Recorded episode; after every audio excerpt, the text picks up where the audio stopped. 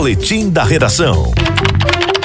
Falando em economia, falando sobre dinheiro, um levantamento divulgado hoje apontou que o salário mínimo ideal para a gente sobreviver, para o cidadão brasileiro sobreviver diante desses aumentos que vem acontecendo diariamente no alimento, na gasolina, nos serviços, o levantamento feito pelo Diese apontou que o salário mínimo ideal para o brasileiro hoje, no mês de junho, que é o mês que a gente já encerrou agora recentemente, seria de mais de R$ 6.500. É isso mesmo, Leonardo Abrantes?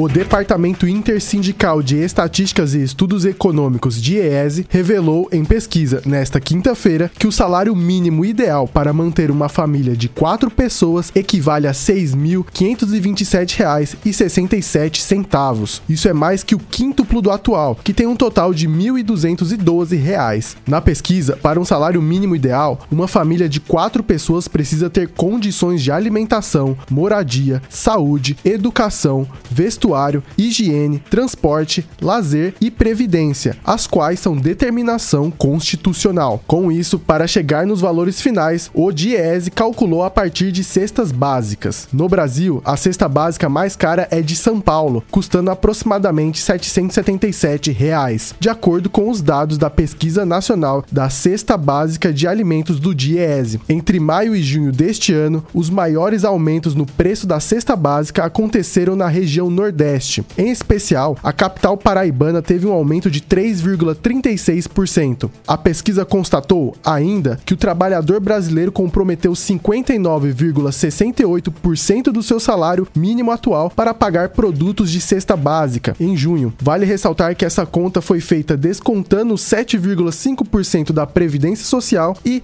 também teve uma porcentagem maior que o mês de maio. Leonardo Abrantes na hora H, o dia todo em uma hora.